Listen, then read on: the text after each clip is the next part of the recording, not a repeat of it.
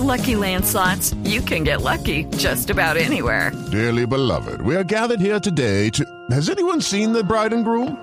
Sorry, sorry, we're here. We were getting lucky in the limo and we lost track of time. No, Lucky Land Casino, with cash prizes that add up quicker than a guest registry. In that case, I pronounce you lucky. Play for free at LuckyLandSlots.com. Daily bonuses are waiting. No purchase necessary. Void were prohibited by law. 18 plus. Terms and conditions apply. See website for details.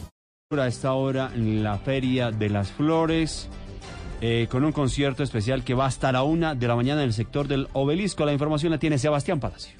¿Qué tal? Buenas noches, los saludamos a esta hora con la alegría de los paisas. Escuchen de fondo la música, el tropicombo. Hoy hay una cantidad de artistas que van a poder disfrutar los paisas de este concierto, pero me encuentro con una de las personas que llegó desde muy temprano a esta zona. ¿Cuál es su nombre? Bienvenida a Blue Radio y con toda la alegría para la Feria de las Flores. Hola, mi nombre es Carolina Velázquez, estoy contenta, se siente la energía de la gente, estamos en modo feria, celebrando nuestros silleteros, la cultura antioqueña y sobre todo viviendo como debe ser, con responsabilidad y mucha alegría. Gilberto Santa Rosa sin duda será el gran artista durante la noche y bueno, todavía tienen tiempo para que vengan y disfruten 10 días de feria, cultura y tradición, una cantidad de eventos. Medellín está de feria y recibe a todos con los brazos abiertos. Desde la capital antioqueña, Sebastián Palacio, Blue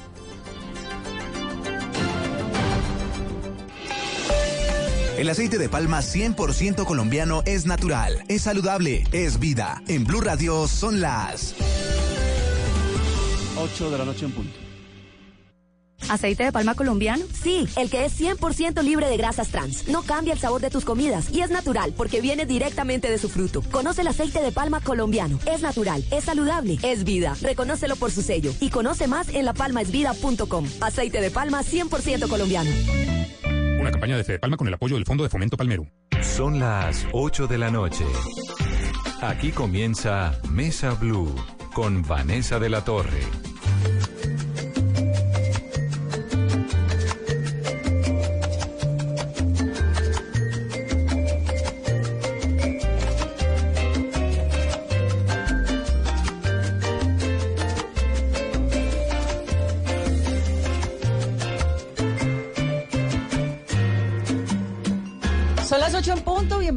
Mesa Blue. Hoy es Mesa Blue Vinera, además, porque estamos en, Expo Vinos. Arrancó este miércoles, Hungría y los vinos dulces son los invitados de honor.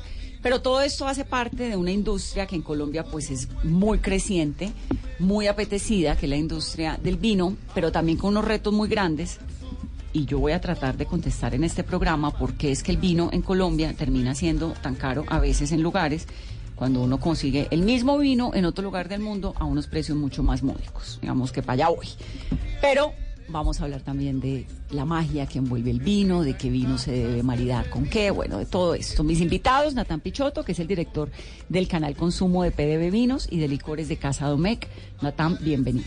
Muchas gracias, Vanessa. Además, usted está de felicitaciones, ¿no? Porque Salentén, que es de su casa, se ganó un premiazo. Acabamos de quedar con Bodega Salenten como la mejor bodega de Argentina. Eh, el premio se lo dio Mundos Vini y pues quedó como mejor bodega 2019 de, Toda la bodega. de Argentina. Bodega Salenten como, como Salenten marca. es una bodega muy grande, como Undurraga, o es más bien pequeñita. Salenten es una bodega de tamaño, es grande, eh, no es una gigante, eh, pero es una bodega que se ha dedicado a sacar vinos de calidad. Eh, marcas que destacan es Salenten Reserva, Númina, que por cierto, eh, hoy le traje un regalito, yo sé que a usted le gusta el vino, Ay, qué maravilla, Eh, empezamos bien el programa. Natalia. entonces le traje un, un regalito, un, un vino que se llama Númina, de la bodega Salenten, eh, y un TH Terroir el, Hunters el de TH Undurraga. es el, el- el más apetecido de Undurraga, ¿no? Sí, TH es de las líneas enológicas más premiadas que tiene Chile. Su enólogo es Rafael Urrejola. Son vinos de producciones limitadas, eh, parcelas pequeñas y busca explorar el, el terreno más que cualquier cosa. José Rafael Arango es sommelier, es conferencista. Bueno, usted es un- una biblia, ¿no? Una enciclopedia cuando uno habla de vino en Colombia. Bienvenido. Hola Vanessa, muchas gracias por la invitación. ¿Qué es un sommelier? ¿Qué hace exactamente un sommelier, Sí, Rafael? eso, eso suena raro. Eh, sommelier, digamos, es el encargado eh, de los bebestibles, de toda la cultura de bebestibles en el restaurante. ¿Vestibles es qué? Bebestibles es vinos, aguas, cafés, chocolates, todo lo que tenga que ver con, con las bebidas del mundo gastronómico. eh, incluso aceites, hay somelería de aceite de oliva. Aceite de oliva, ¿no? Eh, es, es- es- todos los licores, por supuesto, hablamos de whiskies, hablamos de cervezas. Entonces es un campo bien, bien amplio. Y ya muchos años dedicado a esto y sobre todo a la docencia, a enseñarle a los a las nuevas generaciones cómo es este este placer de tomar rico. Y uno aprende a ser sommelier. ¿En dónde? ¿Hay una escuela? Eh, Sí, hay, hay hay un escuelas, curso de la vida? ¿Hay hay escuelas. eh, yo arranqué este, este recorrido en Chile y luego pues hay cursos muy importantes como el WST de Londres eh, y uno pues eh, con la, en la vida se va capacitando. Eh, digamos, yo soy embajador de Jerez, soy embajador de Cava, soy embajador de vinos de La Rioja. Acaba de ser una- un aguardiente, ¿no? Eh, acabo de hacer mi propio aguardiente, mejor dicho, ya el hígado está... ¿Y usted qué toma? Yo que tomo, yo, yo, yo sigo la, la teoría de García Márquez en el mundo del vino, que uno puede ser infiel pero no es leal. Entonces yo estoy cambiando constantemente y últimamente estoy mucho en vinos blancos. Pero siempre se mueven los vinos. ¿O le gusta más la cerveza? No, no, no, lo mío es vinos y a veces hago mi- mis incursiones en destilados, que me encanta, me encanta el whisky de Malta. Y por supuesto he hecho una investigación a fondo con el tema del aguardiente porque yo quiero que la categoría aguardiente en Colombia sea algo premium. Aguardiente júbilo, ¿no? Uy, lo que sea algo premium, que sea algo que de sacar pecho como hacen los del tequila en México o como hacen los de Perú en, en- en- Con el eh, con su pisco. Yo quiero que Colombia haga lo mismo con su aguardiente. Esa es la idea. Bueno, pues me parece una idea genial. Aquí lo apoyamos. en Muchas lo que toque. Aquí llegará, aquí llegará el lo que, aguardiente. lo que corresponda. y Antonia Cataldo es enóloga, es chilena también y es gerente de exportaciones de viña San Pedro de Tarapacá, que tiene unos vinazos deliciosos. Bienvenida, Antonia. Muchas gracias, Vanessa. Feliz de estar aquí. ¿Cuáles vinos son mejores, los chilenos o los argentinos? Ay, no. Son muy buenos y eh, distintos, por supuesto, para todos los gustos. Yo represento vinos chilenos y argentinos, así que es una pregunta bien difícil. ¿En qué, ¿En qué se diferencian? ¿En los suelos, en las uvas, en qué? Bueno, a ver, eh, ambos, vin- ambos orígenes tienen cepas emblemáticas distintas. Argentina se ha dañado muy bien del Malbec. Chile está tratando de hacer la misma tarea con el Carmener. Eh, los suelos son distintos, los climas también son distintos. Entonces, finalmente son estilos de vinos distintos. ¿Y una enóloga qué hace exactamente? Uy, el enólogo hace toda la receta en la cocina del vino, finalmente. Eh, le toca la parte bonita, la parte glamorosa, porque recibe las uvas de- del campo, que ese trabajo lo tiene que hacer el viticultor, que es una persona que no lleva, no lleva mucha fama porque hace el trabajo difícil, pero nunca lo nombran, así que aprovecho de nombrar a esa, a esa persona que hace todo el trabajo en el campo. El enólogo recibe las uvas y hace toda la mezcla para finalmente sacar el vino. O sea, es como el artífice del vino. Es decir, usted Sí. recibe qué? La, la- la cepa. usted uvas. recibe las uvas, O sea, el cual. vino se llama según la uva. Entonces, el cabernet es un tipo de uva, el malbec, el, el, el merlot, todos son tipos de uva, ¿no? Exactamente. Tipos de uva distintos. Sí, y uno puede hacer mezclas también de ese distintos tipos de uva. Y las mezclas se deciden con base en qué? A lo que uno quiera hacer, hay mezclas, hay variedades que van muy bien juntas, por ejemplo, Por el ejemplo. Malbec con el Cabernet Franc son una super combinación. Eh, también se usa mucho el Cabernet, el Cabernet Sauvignon con el Syrah. Depende de lo que uno quiera hacer. Los enólogos son bien artistas, entonces se les ocurren cosas locas y, y van saliendo cosas entretenidas. Pero debe ser un trabajo chéverísimo, ¿no? Súper interesante. O sea, uno recibe la cepa, la prueba, dice, esto me parece que combina con esto. ¿Qué, se le, qué se le mete a la, a la, al, qué se le agrega a la uva? Digamos, ¿cómo se hace un vino? Uno recibe la uva, depende eh, si es blanco o tinto el proceso, porque son totalmente distintos. Se le agrega un poquito de levaduras, que son las encargadas de hacer la fermentación, que es convertir el azúcar en el alcohol que tiene finalmente el vino. Eh, antisépticos para que el vino después esté en perfectas condiciones y básicamente eso. Es un proceso sumamente natural. No se le agrega azúcar, no se le agrega... No, está prohibido. Prohibido, ¿no? Pero muy antes se prohibido. le agregaba. No sé, depende del país, pero por lo menos en Chile y en Argentina está muy prohibido el azúcar. Entonces el azúcar es el azúcar natural de la fermentación Exactamente, de el la uva. azúcar que tiene la uva, ese mismo azúcar después se transforma en alcohol. ¿Cuánto tiempo se demora un, una uva, una, ¿cómo se llama la mata la uva? Eh, una vid, una planta. Una vid. Se puede decir planta, una parra. Una parra. Desde que se siembra hasta que se, hasta que está lista para hacer A ver, vino. aproximadamente tres años pero eso todavía sigue siendo una, una parra joven, por lo que aproximadamente al quinto año se logra como el equilibrio ya bien de la planta para que pueda ser vino un poquito más equilibrado, estructurado y de buena calidad.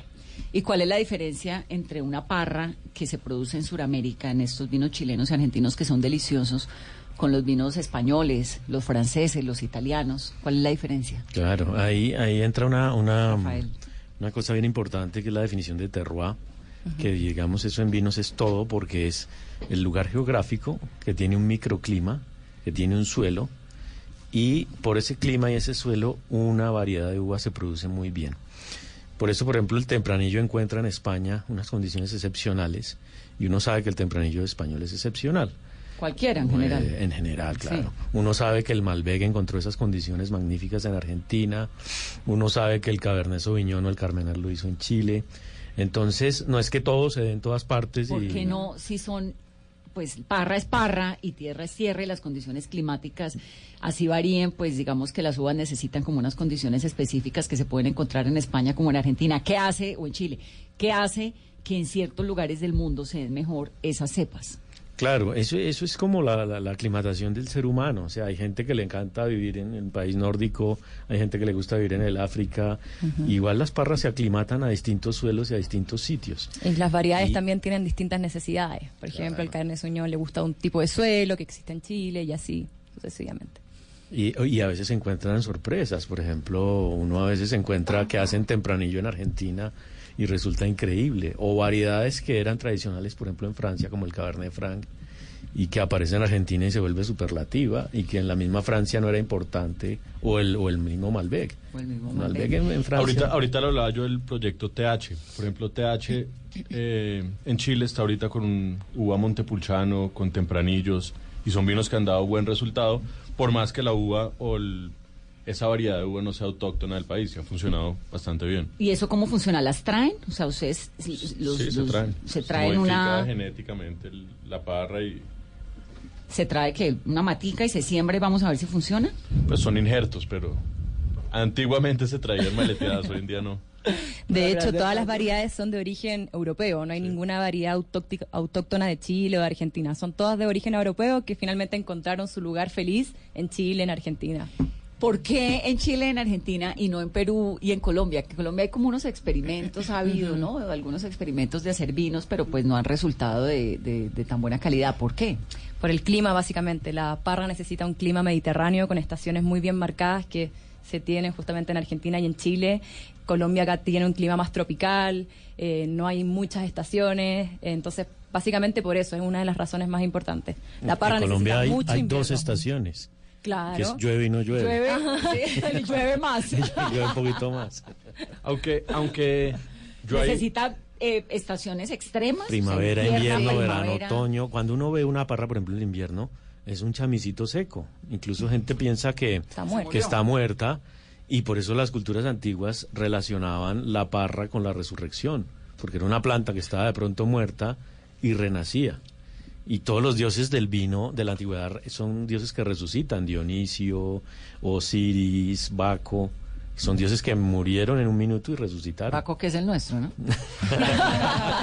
Ese es el aunque, de ustedes. aunque yo sí le tengo un dato interesante. En Colombia, por más que no seamos un país fuerte en vinos nacionales, eh, se consumen más o menos 860 mil cajas de vino nacional. Más o menos cada caja por, por 12 botellas o 9 litros, como las medimos nosotros, versus Vino nacional. nacional. ¿Hecho en dónde? Eh, ¿En ¿Villa de Leyva? en el caso, en el caso nuestro puntualmente Casa Domecq eh, en el Valle, allá En el norte del Ginebra, Valle. sí, eh, con la uva Isabela, autóctona de nuestro país, eh, y precisamente ahorita con Expo Vinos, con la edición de, de los vinos dulces, sacamos un vino que se llama, oh, perdón, no es un vino, es un aperitivo no vínico que se llama Titán, eh, que es una maceración de hierbas a 13 grados de alcohol, base de jugo de, de uva, ¿Rico? delicioso, Dulce. dulce, quinado. ¿Por qué los vinos dulces están como ahí, como mandados a... No. como que medio subestimados? ¿O No, no? no, Lo que pasa es que el vino dulce fue el favorito de la humanidad siempre. Desde 10.000 años antes de Cristo que existe el vino hasta la Primera Guerra Mundial. Y en 1914 aparece un señor Freud y aparece el tema de las dietas, la salud, la doctora, ¿cómo se llama? La del noticiero, bueno, todo eso. La doctora Fernanda. La doctora Fernanda le dice, no, el azúcar es veneno, y entonces la gente empieza a cogerle miedo. La doctora Fernanda toma más vino del que usted cree, ¿no? Pero dulce. Pero no dulce. Y entonces eh, la gente además metió todo el vino dulce en el mismo saco. Entonces, claro, hay vinos dulces que son muy ordinarios, que no, no vamos a mencionar, pero empieza por moscato y termina en pasito. Y eh, meten todo ahí. Entonces, moscato, pasito, soter. No vamos a mencionar. No. Y, y todo lo meten en el mismo saco. Entonces, la gente Pero piensa el vino para cada gusto, ¿no? que, que- que el vino dulce es vulgar, que es ordinario. Y resulta que el vino dulce puede ser sublime. El mejor del mundo, de hecho. ¿Sí? Sí, ¿Más que el champán? Tokai, Oportos. Además, vinos que duran 200, 300 años feliz. ¿Cómo se hace un vino dulce? Hay muchas maneras. Por ejemplo, Late Harvest, Santo, ¿cómo, cómo se hace el Late Harvest? En Ley Harvest, en Chile por lo menos dejamos que las pasas se deshidraten en la parra, o sea, que sobremaduren y que todo ese azúcar se concentre. Y posteriormente se tira a la bodega y se vinifica. ¿Y se- ¿Durante cuánto tiempo? ¿Pasa por barril también? Depende del vino, puede pasar por barril también, pero las uvas quedan aproximadamente un mes eh, más en la parra, en la, en la planta. ¿Y por qué es tan dulce? Porque el le concentra Harvest es toda- dulce, dulce. Todo ese azúcar la concentra, o sea, sigue acumulando, sigue acumulando azúcar y versus las otras variedades que ya se cosecharon y que quedaron ahí en su nivel de azúcar. Y Hay, el- hay- hay otro método, disculpa que te interrumpa, por ejemplo, el del Oporto, que es fortificar vinos. Entonces tú empiezas a, a- a vinificar y en el cuarto día, donde todavía hay mucha azúcar residual en el mosto, añades aguardiente. El, el jugo de la uva todavía sin uva. fermentar. Entonces eso todavía tiene 100, 150 gramos de azúcar por litro y echas un aguardiente de uva a 77 grados de alcohol. Inmediatamente, obvio, la levadura se muere, se para la fermentación y tienes un vino fortificado, porque es un vino ya de 20 grados, pero además con una gran concentración de azúcar. Eso se llaman los fortificados.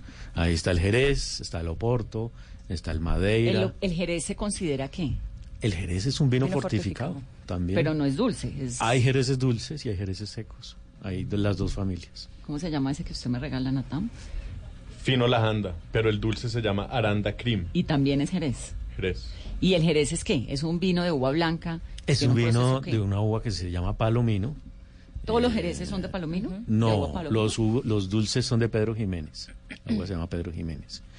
Y eh, Español. Es Jerez porque Andalucía. tiene que venir de la región. De la de- región de es una denominación de origen. Como el champán de champán. Exacto. Correcto, es de Andalucía. Hay una cosa que se llama el Marco de Jerez, que está en las ciudades de Jerez de la Frontera, Sanlúcar de Barrameda, Puerto de Santa María. Si está en ese triangulito, es Jerez. Y tiene un sistema súper lindo, que es un sistema de criaderas y soleras, que uno agarra los vinos jóvenes, los pone en, en los barriles de arriba, y todos los años va sacando un tercio, un cuarto del barril y lo va mezclando con el de abajo y así sucesivamente y al final uno tiene mezclas de 3, 4, 5, 10, 30 años eh, del mismo vino. De unos Jereces exquisitos. Espectaculares. Y esos de 30 años se llaman los VORS, Very Optimum Rare Signatum. es una belleza. Ah, Very eso. optimum. ¿Qué? Los VORS son eh, los Very Optimum Rare Signatum. ¿De dónde sur- usted hablaba, Rafael, hace algunos momentos de que la humanidad comenzó y durante muchos años tomando vino dulce? Digamos, ¿de dónde viene el, el- la fecha que tal vez se tenga en cuenta desde cuándo se toma vino?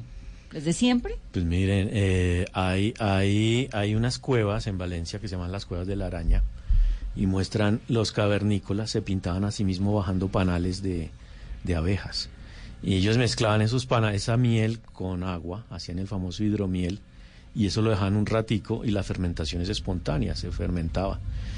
Eh, lo que se ha calculado es que el vino tiene más o menos 8.000 años antes de Cristo, las primeras eh, versiones.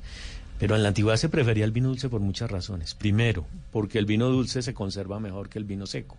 Tú abres una botella de vino seco y al tercer día Está picho. está mal, sí, está vinagrado. En cambio, el vino dulce tú lo abres, lo cierras, lo abres, lo cierras, sigue tranquilo por esa concentración de azúcares, por esa fortificación también.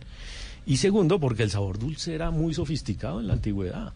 Es que hoy por hoy uno sale a la esquina y pues hay una colombina, una gaseosa que vale 20 pesos. En cambio, en la antigüedad conseguir un sabor dulce era, era tremendamente difícil, tremendamente escaso, y la, la humanidad lo valoraba mucho y le parecía muy elegante hasta la Primera Guerra Mundial. y ahora entonces estamos retomando esta cultura del vino dulce, pero el vino dulce es para algo en específico, para, para después de comer, como un bajativo, para lugares donde hay mucho frío. Uno no se toma una copa de vino dulce, ¿o sí? Eh, sí, sí, sí, sí. Eh, ahora, hay una, una regla. botella, digo. Hay una regla en somelería que es clave, que es bebidas secas abren el apetito, bebidas dulces cierran el apetito. Que son bebidas secas. Una bebida seca es un jerez seco, una bebida seca es una cerveza rubia, lager, eh, una bebida seca es em, un, un- un vino blanco, Sauvignon Blanc seco. Eso te genera, te genera hambre, te genera sensación de, uy, quiero comer más. En cambio, si tú vas a almorzar y te comes una chocolatina antes, pues uno ya está lleno. Saturado. El dulce se satura, claro. El dulce es para el final, es para cerrar, es un digestivo. Entonces esos vinos vienen siempre al final. Y usted que se encarga, que es sommelier y que se encarga de organizar todo esto que nos contaba ahora, del chocolate, del café, de si cerveza, de jerez, de vino, lo que sea en un restaurante, ¿cómo tiene que ser el mariaje perfecto? Entonces uno llega y pide qué de entrada. Claro, o sea, el, el ideal... ¿Cuál es, cuál es su maridaje ideal? El su cena ideal. ideal es Y ahora combinar Cada muchos- uno me va a escribir su... Exacto. Sí, para que los oyentes escojan a ver. Yo, yo me siento y necesito primero una buena copa de cava o de champán. Ya, ojalá un Brut Natur bien sequito. Y eso, eso me va a generar una, una sensación deliciosa de que viene, un, un aperitivo, un, un abrir. Eh, luego, ojalá un vinito blanco ya como más estructurado, un buen Chardonnay, un buen Chablis. Eh, luego ya con el plato fuerte, un, un vino tinto con buenos taninos. Puede ser eso, un Cabernet Sauvignon chileno. ¿Cuál es la cepa que más le gusta? Yo Cabernet Franc, soy enamorado del Cabernet Franc. ¿Por qué?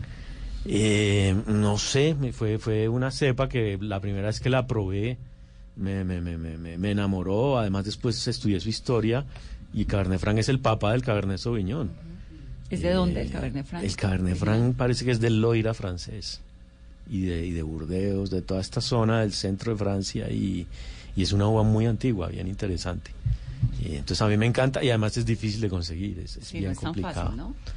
Entonces sentarme, por ejemplo, con un Cabernet Franc y obviamente al final cerrar con un buen Oporto, ojalá un, un Tawny de 20 años, una cosa así bien linda y, esa es la cena ideal. ¿Y después del Oporto café o no? Sí, Té, feliz. café, todo eso Sí, también lo combina. Natam, Yo, yo realmente coincido un poco con lo que dice José Rafael. Lo único que cambiaría es que a mí al comienzo me gusta empezar con un destilado.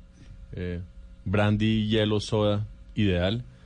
Y cierro con Oporto también, un late harvest, Tokai, algo dulce. Nuestra enóloga Antonia. Mm, A ver, para empezar, perfecta. nosotros en Chile lamentablemente no tenemos disponibilidad de vinos del otro lado del mundo. O sea, lo que hay en Chile es vinos chilenos y se acabó porque tenemos muchos temas de protección, se cuida mucho la industria chilena, entonces... Bueno, pero es que tienen unos vinazos. Total, no necesitamos más, yo digo. Así que nos toca partir con espumantes chilenos, que hay un auge en Chile increíble. eh, todos los años el, el consumo de, de espumantes crece a doble dígito y tenemos muy buenos exponentes. Así que un espumante extra brut, delicioso para mí. Luego Ustedes sigo. tienen ahí unos de, de Chandón buenísimos. Sí, que son ¿no? argentinos, pero son- no tenemos mucho. ah, bueno, no, sí, Chandón es argentino o es sí, chileno. lo, lo importamos de Argentina. Sí. Pero ¿Cuál- nosotros también ¿Qué tenemos muchas producen espumosos en, en Chile? Por, em- por por ejemplo, en el grupo tenemos Viñamar, que es una marca preciosa que está ubicada en el Valle de Casablanca. Eh, el, el- el espumante lo hacemos a partir de Pinot Noir y de Chardonnay. Y tenemos variados estilos. Tenemos dulces, tenemos extra brut, brut, moscato, unos más premium, uno- algunos hechos con el método tradicional, por ejemplo, porque para producir espumantes también hay dos métodos. Ese es otro mundo. Ahorita nos metemos en eso para explicar también Claro la que diferencia sí. de por qué el espumante no se puede llamar champaña y por qué la cava se llama cava y todo esto. Claro, Eso pero es explíqueme su, su, su cena ideal. Vamos con el aperitivo para mí, que sería un espumante eh, extra brut. Luego pasamos el Sauvignon Blanc, que es mi cepa favorita. Me encanta la acidez, la frescura que tiene el Sauvignon Blanc. Acompañarlo con un rico ceviche, eh, con mariscos, que también me fascinan.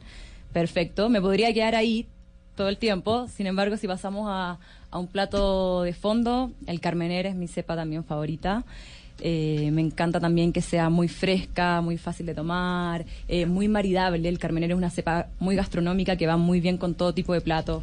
Lo puedes con- poner con una carne, pero también lo puedes poner con algún pescado más graso.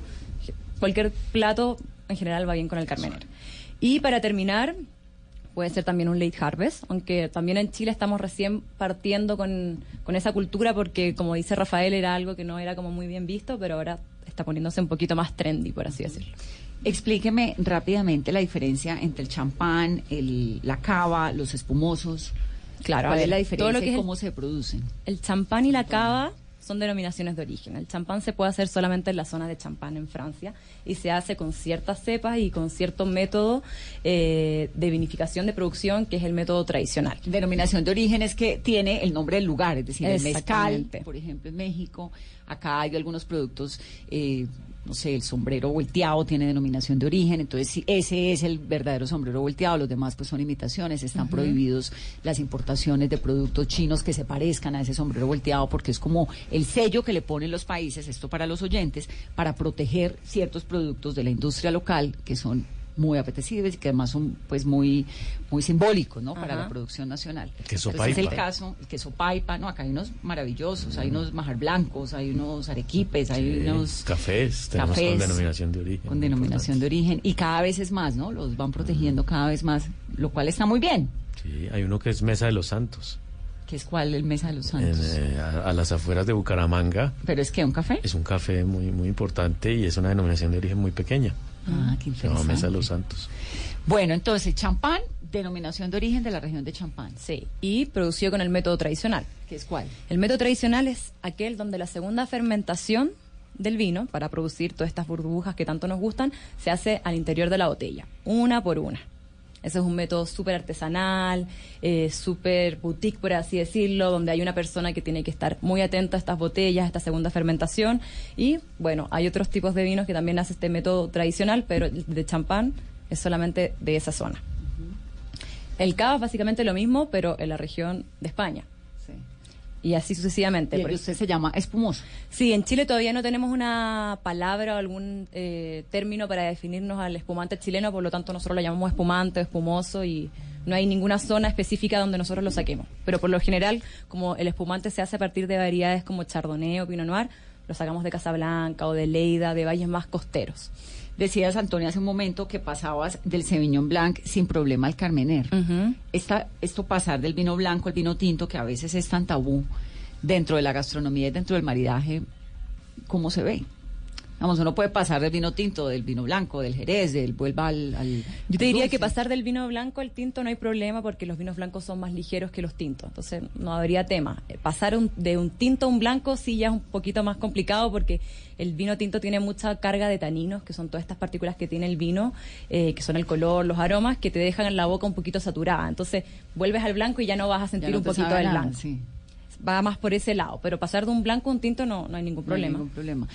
Esto que eh, tradicionalmente pues ha- eh, hay tanto, mm, no sé si es verdad, que el vino blanco con los mariscos y los pescados y que usted si se va a comer una carne, un bife chorizo, entonces con un cabernet sauvignon, ¿eso todo está por replantearse? Sí, sí, el, Rafael. el- el cuentico de carnes blanca, vino blanco, carne roja, vino tinto, chao, borrarlo, el disco duro. Sí, eso, porque eh, yo creo que hay, hay, hay tres cosas que... Lo importante del maridaje es una cosa, y es que el vino no supere el plato, ni el plato supere al vino. Sino que se sino que vayan se realcen, vayan junticos. Entonces, hay tres variables en el plato. No es el color de la carne, es el tipo de salsa, el método de cocción, ¿sí? Y, eh, y, la, y, la, y la cantidad de grasa que tenga el plato. Entonces, no es lo mismo tener un carpacho de res, que es una carne roja, pero al limón y cruda, que una pechuga de pollo envuelta en tocineta a la mostaza. ¿Usted con qué se tomaría la pechuga de pollo envuelta en tocineta? A la mostaza, A la mostaza. yo me iría con un cariñán. Me ¿El cariñán es qué? cariñán. Es una uva bien interesante, franco-española, que ahorita en Chile encontró unos viñedos viejos en el sur, en, la zona del Maule, e hicieron su primera denominación de origen que se llama Vigno, GN, por Cariñán. Entonces, copiando esa ortografía y están haciendo unos vinos bien notables. bien ¿Cariñán? Sí. Ese no lo he probado. En español existe el nombre, también le dicen cariñena los españoles. Y el prosciutto de, de El carpachito, El de carpachito res. de res. eh, con ese, con ese Sauvignon Blanc costero de Chile, Leida, San Antonio. es un cosa boceto profesional, ¿no, Tom? Ese sí sabe. Y, y- y me pagan. E- e incluso pagan a veces. Qué delicia. O sea, usted le pagan por eso, por Sí, comer y tomar. Es un trabajo duro, pero alguien tiene que... ¿Cuál es la relación que tienen ustedes que viven en este mundo del vino con el vino? Decir, ¿ustedes se exceden en vino o cuando van a rumbear toman vino o el vino es simplemente para comer y para unos momentos especiales? ¿O para qué es el vino en la vida de ustedes? Es terrible porque yo, yo en las fiestas soy el Grinch, entonces yo llego a la fiesta y todo el mundo me teme, ¿por qué le damos a este tipo? Usted, lleva- usted llega con su vino, cambio, me yo imagino. llego con mi vino, y digo, qué pena, sí, aquí petit comité. No, no, mentira, no, tomamos lo que sea. eh, y, y nosotros en el gremio además somos muy amigos, por ejemplo, yo conozco a Anto hace eh, tiempos, nos encontramos en viajes, porque es una vida que toca viajar, es una vida de gastronomía. Yo digo que mi vida es vida de millonario con sueldo de celador. No, pero me parece lo máximo, yo quiero. O sea, ya no, ya no puedo. Todavía está a tiempo. No creo. Pero, pero sé tomar, eso está bien. Experta en ideas generales de vino. Entonces, ¿y Anton, cuál es la relación suya con el vino? Sé que toma no. una- un viernes a las 11 de la noche. Yo parto con, vino. un espumante, después sigo con un- mi vino favorito, que es vino de la viña Tarapacá, que me fascina y que quedo bien siempre donde llego con él. Eh, y también es parte del día a día. Por ejemplo, después del trabajo, para relajarme, me encanta llegar a, a mi casa y abrir una botella con mi marido y probar algo ¿se toma vino todos los días? Por ahí cuatro veces a la semana. Y en el, en el trabajo, supongo que Qatar pues toma vino. ¿no? También es parte de- del trabajo. Hay que probar todo el tiempo la competencia, probar los nuevos autores, las nuevas mezclas que, que salen por ahí. Entonces, sí, es, un- es una cosa del día a día. ¿Y cómo hace para mantenerse bien? Con- pues delgada, ¿no? No, Porque si a uno de sabe- comiendo y tomando vino uno todo el día. Sí, hay que tener sus equilibrios, nunca excederse, porque excederse no, no es bueno. Hay que tomar el vino siempre con moderación, porque si no ya se pierde la magia, se pierde la gracia, uno ya no sabe apreciar eh, el líquido que hay en esa botella. Por lo tanto, siempre con moderación y, bueno, el ejercicio, comiendo sanito. Gracias por lo delgado. Muchas gracias. Y hay un tema importante que es ¿Y la TAM también el- con moderación? No, el consumo consciente. Nosotros apoyamos el consumo consciente. Eh, acá nos, nos obligan a marcar las botellas con el exceso de alcohol es perjudicial para la salud. Eh, si usted me pregunta a mí, el exceso de todo es perjudicial para la salud. Entonces, nosotros promovemos el consumo consciente y es un poquito lo que, lo que decía eh, Antonella. en, en que tomarse unas copitas, pues está bien y, y con moderación está bien. Y ¿Usted también que- toma vino todo el día? Yo me tomo dos copas de vino diarias, al almuerzo, a la comida. Pero además en su vida cotidiana está por ahí probando, o sea, en la oficina. Ay, venga, yo Sí, catando. La parte de la cata de los vinos, pues uno puede catar y escupirlos, puede catar y tomárselos. ¿Y usted los Pe- escupe? Usualmente me los tomo. Escupe para adentro. En Colombia, el, en Colombia el tema ¿cómo va a del- escupirlo? En No. Colombia es una ofensa. En Colombia no existe la escupidera. El, el colombiano le parece terrible escupir. Lo que normal en el resto del mundo, en Colombia es un tabú.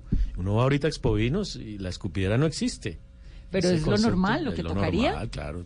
Todas las ferias del Probarlo. mundo, Pues escupirlo. No, y cuando usted está catando 10, 12 vinos, Pues sí que- pues tiene que escupirlos, si no. Se los toma. ¿Usted se los tomaría? Pero claro, es que yo soy capaz. ¿Cómo voy a, cómo voy a botar un vino? Sí, sí. Pero por favor. Pues en eso sí estoy de acuerdo con José Rafael. me- pues, eh, bebida milenaria, ¿no? De los dioses. Exacto. Yo en este programa me la paso haciéndole propaganda al vino todo el día. Que el vino, tómese un vinito, hágale un vinito. Sí, pero también con moderación, digamos. Me parece que es como parte. Además, el vino viene con una cantidad de cosas sensacionales alrededor y es la compartida con el uno, la compartida con el otro o con uno mismo. Lo que piensa, lo que se le pasa por la cabeza. No sé, yo en realidad tengo una relación muy estable con, con el vino. ¿Qué es lo que ocurre en Colombia? Que uno encuentra en Chile, en Argentina, en estos lugares de América Latina sobre todo, bueno, en España también, en Francia tal vez no, ¿no? Porque los vinos franceses son bastante mm, costosos en general. Los buenos, Bueno, sí. sí. Los buenos.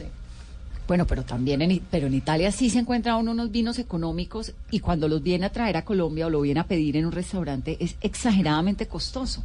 Unos vinos que en Argentina o en Chile valen no sé, un vino de 10 dólares, por no irnos más arriba ni más abajo. Un vino de 10 dólares es un vino bueno, de unas buenas condiciones en, en Argentina, por ejemplo, o en Chile.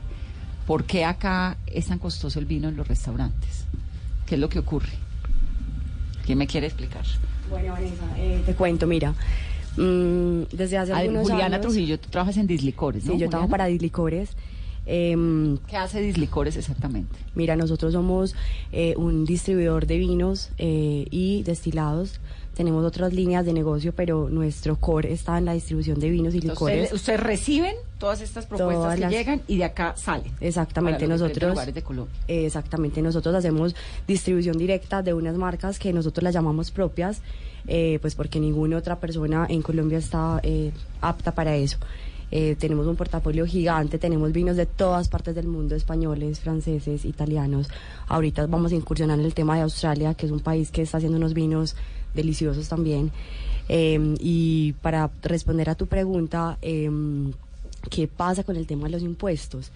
Eh, la ley cambió hace eh, más o menos un año pasado y mm, un vino que normalmente pagaba un impuesto basado única y exclusivamente en los grados alcoholimétricos pasó a tener un impuesto adicional que se llamó el ad valorem.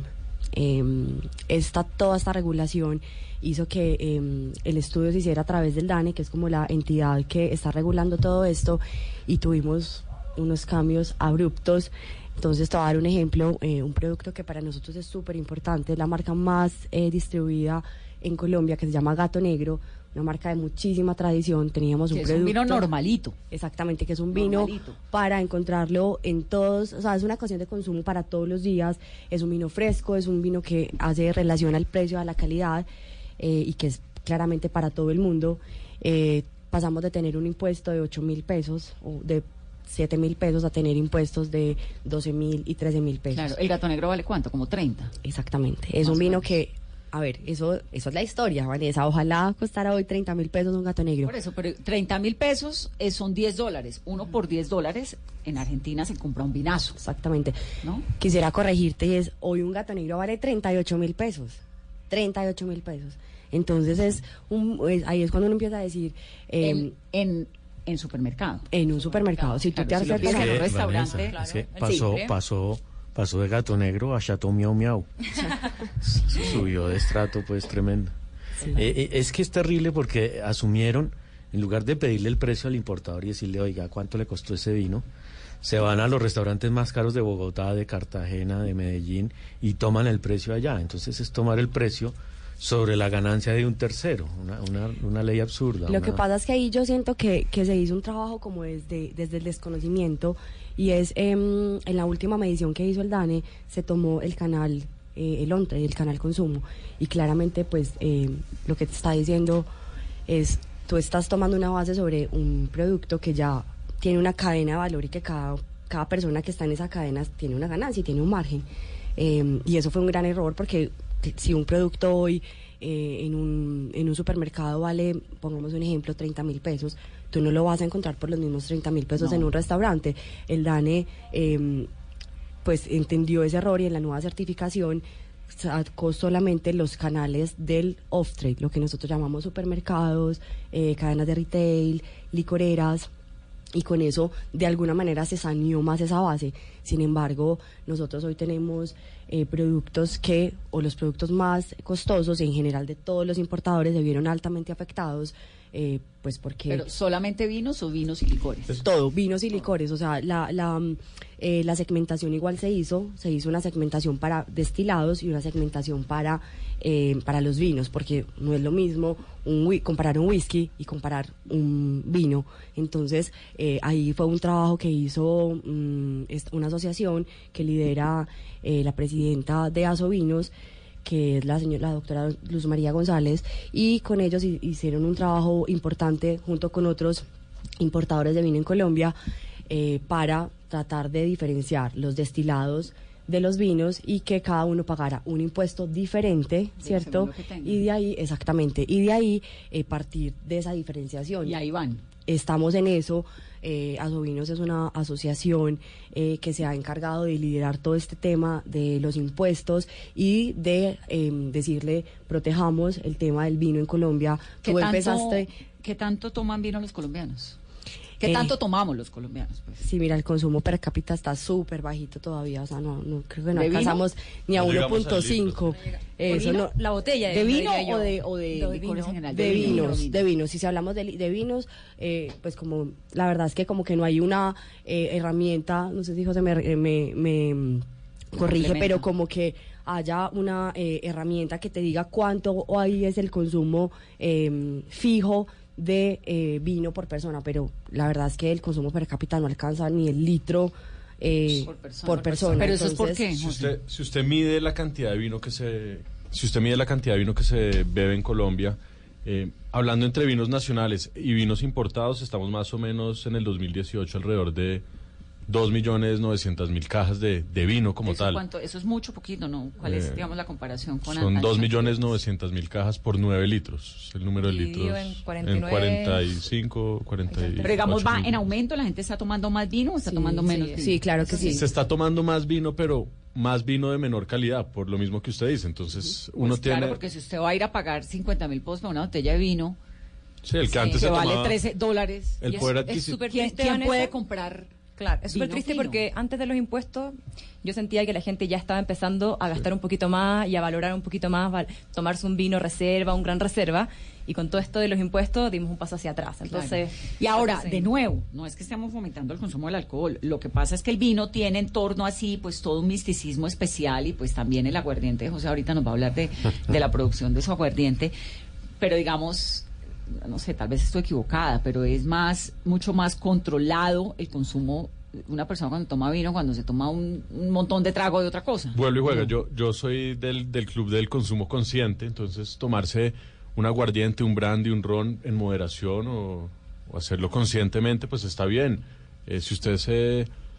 Nosotros decimos, si usted se toma una copa de vino por día a la semana, pues usted no va a llegar el fin de semana a tomarse 18 botellas de vino porque ha estado abstemio el resto de los días. Entonces uno compensa y se va tomando moderadamente. Como y tener una relación amigable, ¿no? Sí. Sí, Vanessa, mira, nosotros también eh, desde Dislicores promovemos el tema de consumo responsable eh, y es importante mencionar también como cuál es la manera correcta de tomar. Eh, tú lo decías ahorita, tómate una copa, dos copas, acompáñalo siempre con agua. Tomar agua es importante, te hace no disfrutar mejor el vino, exactamente, y también te hace, eh, o sea, tener intervalos entre lo que te estás comiendo y lo que te estás tomando. Entonces eso es importante también como mm, tenerlo en cuenta. Y eh, lo más importante es que tú no tomes para emborracharte, toma para disfrutar. Y disfrutar no es tomarte una botella Pero ni imagínate que si les está pegando a ustedes en Dilicores, que es la distribuidora más grande de Colombia, ¿qué le está pasando a todas esas distribuidoras pequeñitas? Qué pesar, Vanessa. Lamentablemente, muchos de los pequeños distribuidores que traían productos eh, como de más, de más nicho o marcas que fueran de pronto muy premium han quebrado porque Claro. adicional a esto, el tema del pago de los impuestos se hace inmediatamente, la mercancía está en puerto, sin tú haber vendido una sola botella de vino. Entonces, ¿Cómo es el recorrido, Juliana? Explíqueme un poco eso. ¿Cómo es el recorrido de la distribución de los vinos en Colombia?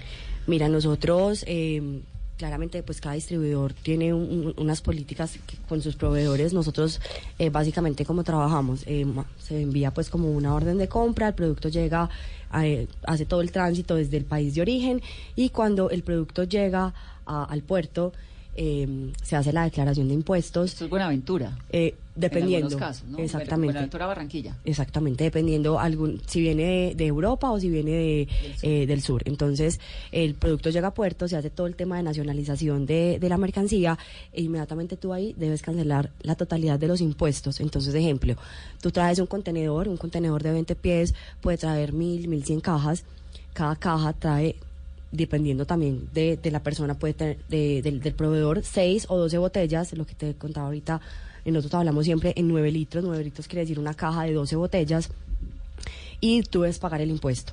De ahí eso llega hasta zona franca eh, y de ahí se hace una distribución nacional a todas las regionales, eh, todos los departamentos de Colombia y de ahí parte todo el tema de la eh, de lo que nosotros llamamos rentas nacionales. Cada departamento es autónomo y tiene una estampilla. Entonces, eh, por eso también a veces es complejo. Va subiendo, va sumando el valor. Exacto. La botella que sale Toda. por 5 dólares le van Empieza- metiendo el impuesto cuando llega al puerto, luego el impuesto cuando llega al departamento. Exacto. Luego, No, y así, llegar a y a- y así mismo, usted como importador, tanto licores como Domec, pues tenemos que tener bodegas en cada uno de esos departamentos para pagar la renta de ese departamento. Ahora, yo sí creo que es muy importante poder garantizarle el, el- el impuesto a cada departamento. Hay diferentes fórmulas y formas de hacerlo, pues porque al final de cuentas los impuestos son la, educación y la, salud de- este país. La salud, la educación y el deporte, además. Que eso es bien paradójico, pero Sí. verdaderamente Sí. se paga de ahí, del impuesto a licores y cigarrillos. Pero es importante poder garantizar el impuesto. Lo que hay que buscar es cómo, cómo nos alejamos de, de que esté sujeto a tanta interpretación esa base grabable, sino que este año simplemente, hablando de los seis meses que han pasado, han cambiado los impuestos tres, cuatro veces. Entonces, operativamente, desde la empresa es... Pues es un dolor de cabeza uno tener que estar diciéndole al cliente. del juego. No, y usted al cliente le tiene que decir todos los días, oiga, hoy mismo". ya no cuesta esto, cuesta esto. ¿A cuál cliente? ¿Al de allá? Al Al cliente, cliente final, final. suyo. Al- al de acá. Sabes que Vanessa, es, ahí es una, una eh, anotación súper importante y es que al final empezamos a tener y a decir, el consumidor te va a decir, ven, pero entonces cuánto cuesta realmente, cuánto cuesta realmente este producto, o sea, cuánto dentro de mi cabeza y dentro de mi bolsillo tengo que estar preparado para, para pagar. Y sabes que es, es una relación súper compleja porque el consumidor no entiende que es, que es el gobierno y la situación, eh, cómo se manejan las cosas. No, es que de la noche a la mañana vas a la licorera donde siempre has comprado tu vino y tu vino ya no te vale tanto, sino que te vale tanto. ¿Qué pasó acá? De un día para otro. Exactamente. Y uno, esta conversación yo recuerdo que la tuve con Natama en algún momento y le dije, no entiendo por qué el vino que me tomaba costaba tanto y ahora vale tanto. Exactamente. Y además fue muy no, porque el impuesto no sé qué. Claro, es que fue de un día para Violenta, otro. violenta. Fue violenta de un día para otro. Si el gato negro subió 8 mil pesos en, en el impuesto solamente. Mira, nosotros tuvimos una, una contingencia y creo que, que lo hicieron todos los distribuidores en Colombia y fue que nosotros tuvimos que empezar a sacrificar la rentabilidad de nosotros porque yo no puedo so- salir hoy eh, a cobrarle a un consumidor 30 mil pesos por la misma botella y al otro día decirle que ya no vale 30 sino que vale 40. Entonces, mientras eh, todo este proceso se hizo paulatino y la gente empezó a entender qué era lo que estaba sucediendo, eh, pues nosotros tuvimos que, que amarrarnos los bolsillos y eso cuesta porque al final eh, pues todos trabajamos y, y- Tien- y tienen estamos en pro de exactamente Tienen gente que trabaja con ustedes. Las otras empresas pequeñas, las distribuidoras pequeñas que se han quebrado, que eso me parece tristísimo. ¿no? Sí. Una señora por allá de Barranquilla que traía su bodeguita de vinos. desapareció Desapareció. Vamos a hacer una pausa rápidamente. Regresamos en breve. Esto es Mesa Blue, edición vinera.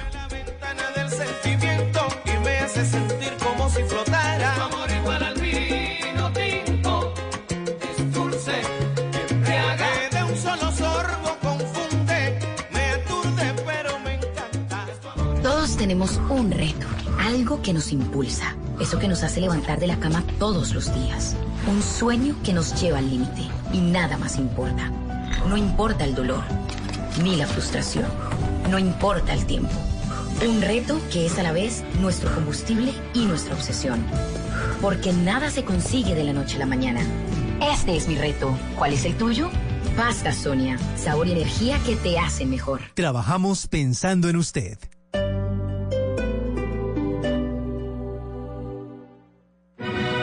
Teatro Mayor Julio Mario Santo Domingo en coproducción con la Ópera de Colombia presenta El Barbero de Sevilla de Rossini con la Orquesta Filarmónica de Bogotá 21, 23 y 25 de agosto. Compre ya sus entradas a través de primera fila o en taquillas del teatro. Apoya Bancolombia y Caracol Televisión. Invita Blue Radio y Alcaldía de Bogotá. Más información www.teatromayor.org. Código PLEP VSF 207. Quitemos la envidia y la soberbia de nuestras vidas. Amémonos para que Colombia sea 100% solidaria. Te invitamos a que el próximo domingo 25 de agosto dibujes en tu cuerpo o en una camiseta tu valor más humano y sal a la gran caminata de la solidaridad. Descarga la app Caminata Digital, disponible en App Store y Google Play. Patrocinan CAFAM, Caja de Compensación Familiar, Bimbo, Banco Popular, RappiPay, Agua Cristal, apoya Ministerio de Cultura. Participa Alcaldía Mayor de Bogotá. Te amo Bogotá.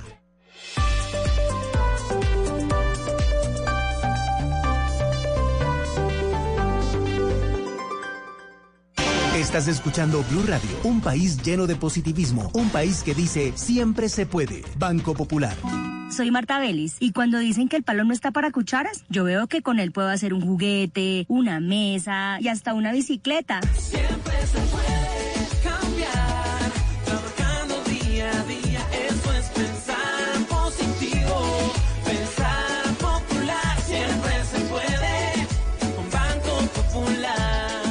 Es clienta del Banco Popular y junto a ella pensamos que si miramos la vida de manera positiva, sabremos que siempre se puede. Banco Popular, somos Grupo Aval, la Superintendencia Financiera de Colombia.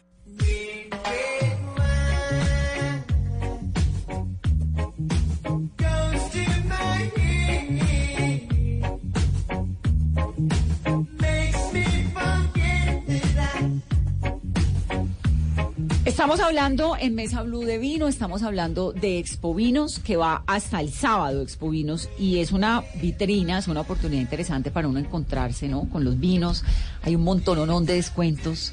¿Todas las bodegas presentes? Sí, Vanessa, mira, ahí se reúne, es la feria más importante de vinos que se hace en Colombia y se reúnen todos los distribuidores a nivel eh, nacional a mostrarle al consumidor esas nuevas propuestas, qué es lo que viene. Hay una parte importante y súper eh, chévere para los consumidores finales y es, hay una parte académica, hay catas, eh, hay conferencias y además se hace también la premiación de los vinos. Hay unas categorías que, que invitan a...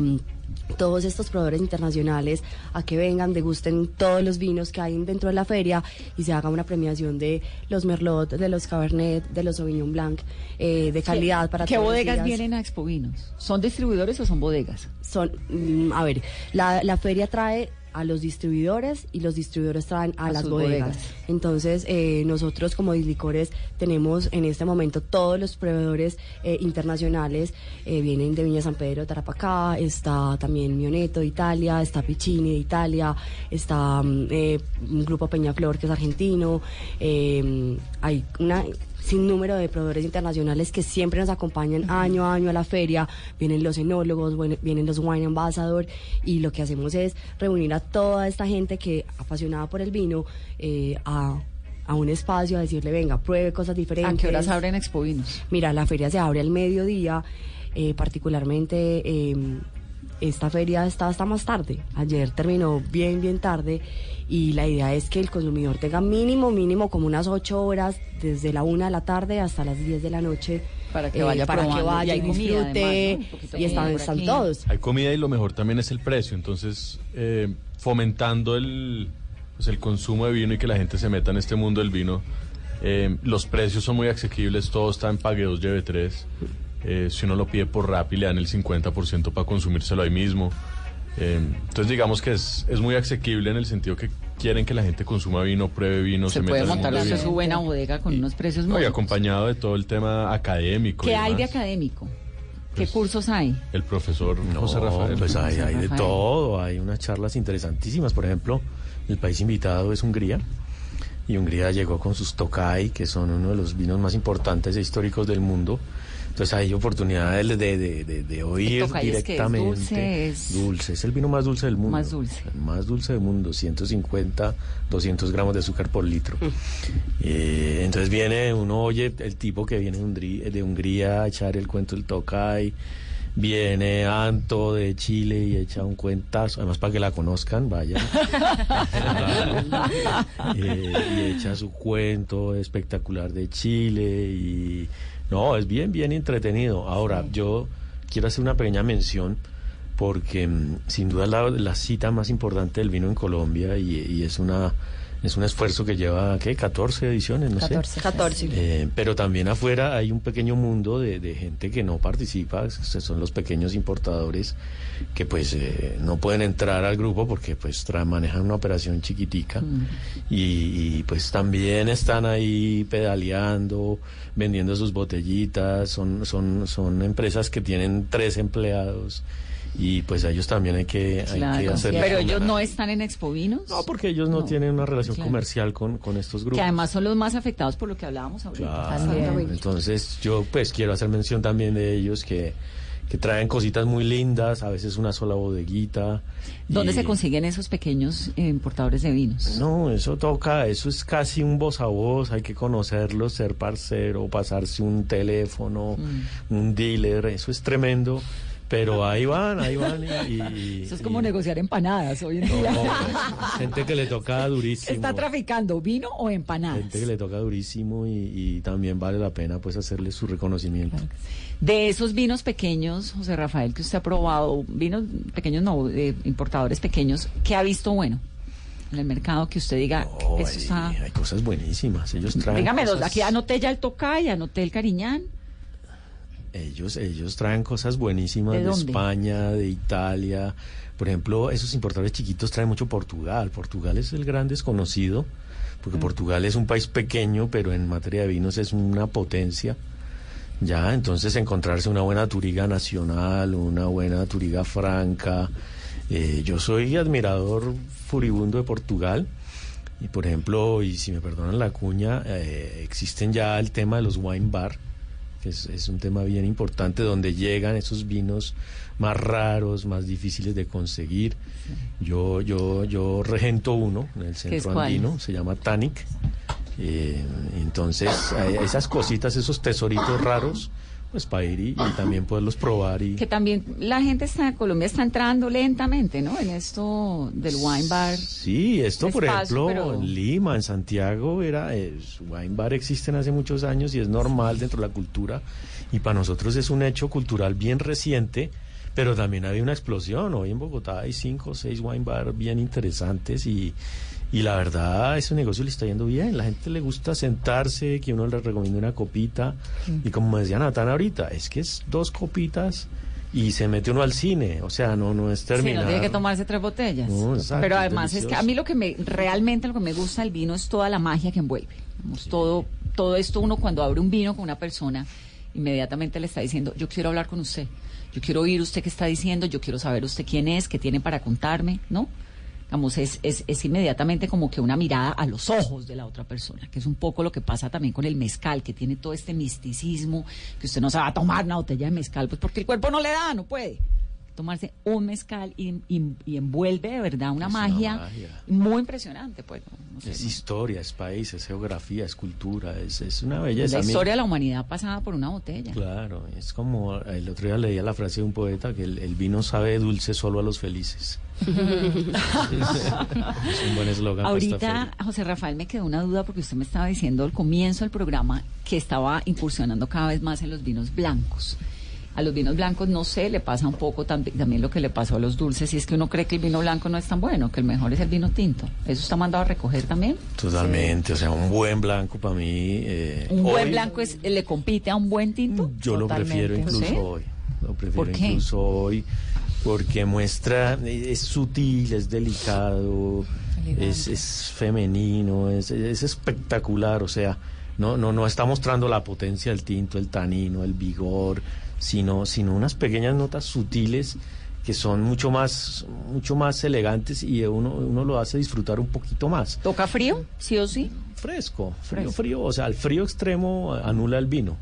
Ese es un consejo para los, eh, para los que están oyendo. Cuando tengan un vino de esos de caja bien feo, enfríelo y eso Y no, no sabe a pasa nada. nada. Exacto, pero fresco 10, 12 graditos es una buena temperatura.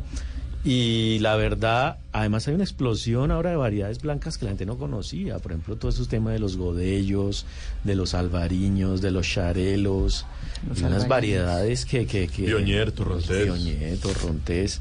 O sea, ya no solo Sauvignon Blanc y Chardonnay, sino el mundo del blanco también es enorme. Y eh, de verdad hay blancos espectaculares. Arriesguense. Ese cuento que el mejor blanco es un tinto. Claro. Falso. Falso. ¿El rosé? Wow, aquí sí que es una tendencia en Colombia. Sí. A mí me ha impresionado. Aquí está porque- rosé y rosé espumoso, además. También, ¿no? sí. No, pero acá de hecho yo veo todo el mercado de Sudamérica y Colombia es impresionante cómo crece el consumo del rosado y cómo los eh, consumidores están pidiendo nuevas opciones y, y nueva oferta de este tipo ¿Hay de buenos vino. vinos rosés? Sí, claro que sí. ¿O pasa como con el, que el, el- el cuento de que el buen blanco, un buen blanco es un tinto cualquiera? o el No, rosé no. también es... El rosé eh, estaba proscrito por Horacio Serpa. Porque la gente agarró y pensó que no era ni chicha ni limonada. Pero rosado es un gran vino. Rosado es un tremendo vino y ese es el vino que la gente toma en verano. Cuando uno va ahorita a Europa en pleno calor, tomarse un tinto no baja.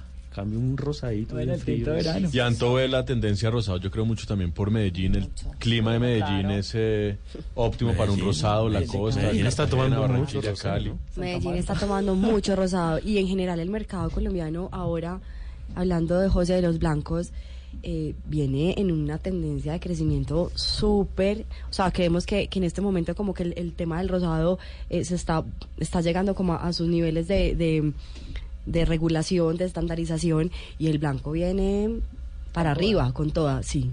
A mí personalmente me encanta el blanco, me parece exquisito. ¿Usted qué toma, Juliana? Mira, a mí me encanta el Sauvignon Blanc, pero si hablamos de un tinto, yo prefiero 100% Cabernet. Cabernet Sauvignon. ¿Qué iba a decir Natán? Yo iba a complementar un poco, en cepas blancas lo que más se está vendiendo en Colombia ahorita es Chardonnay. Mm. Es un... Pero siempre, ¿no? Sí. históricamente sí, pero hoy en día se ve más Chardonnay. Chardonnay y Merlot realmente son las cepas ¿Qué más se venden en que Colombia? más se consumen, al menos de nuestras marcas, sí es, sí es en ese... Bueno, me queda una pregunta para Antonia. ¿El pisco es chileno o es peruano? Corte, corte. Comerciales, vamos a comerciales. el pisco? El pisco es chileno y es peruano. Hay pisco chileno y hay pisco peruano, la verdad. No la van a volver a dejar entrar al país. Ah. No, ahora me voy a Lima, así que espero que no me estén escuchando. No, realmente el pisco también es una denominación de origen. Nosotros el pisco chileno lo tenemos que sacar de la región de Pisco, que queda en la cuarta región, en el norte de Chile, y todo un tema. Perú funciona exactamente igual. Finalmente yo no sé quién hizo primero pisco, todavía está como en debate. ¿Llevan cuántos No, años en esa? No sé, yo creo que nunca se va a acabar. Pero para mí el pisco sour eh, peruano es espectacular y la piscola chilena es lo máximo. ¿Cómo se hace la piscola chilena? Pisco y Coca-Cola. Y mucho hielo. Pisco y coca. Ese no lo hemos probado, Natán. ¿Usted sí? Claro. ¿La piscola chilena? Es el trago nacional. Todos rumbean con piscola. De hecho, lo- en Chile se consume mucho más Pisco pisco, que en Perú. Coca-Cola y ya. Y hielo. Hielo. Eh, Importantísimo. Sí. Y limón, ¿no? A veces le puedes dar un toque de limón. Porque el pisco sour siempre tiene toda esta preparación. Claro, la clara de huevo y no hay. Total, la ralladura de y- limón. sí. Lo que no, No. ha probado Natán no existe.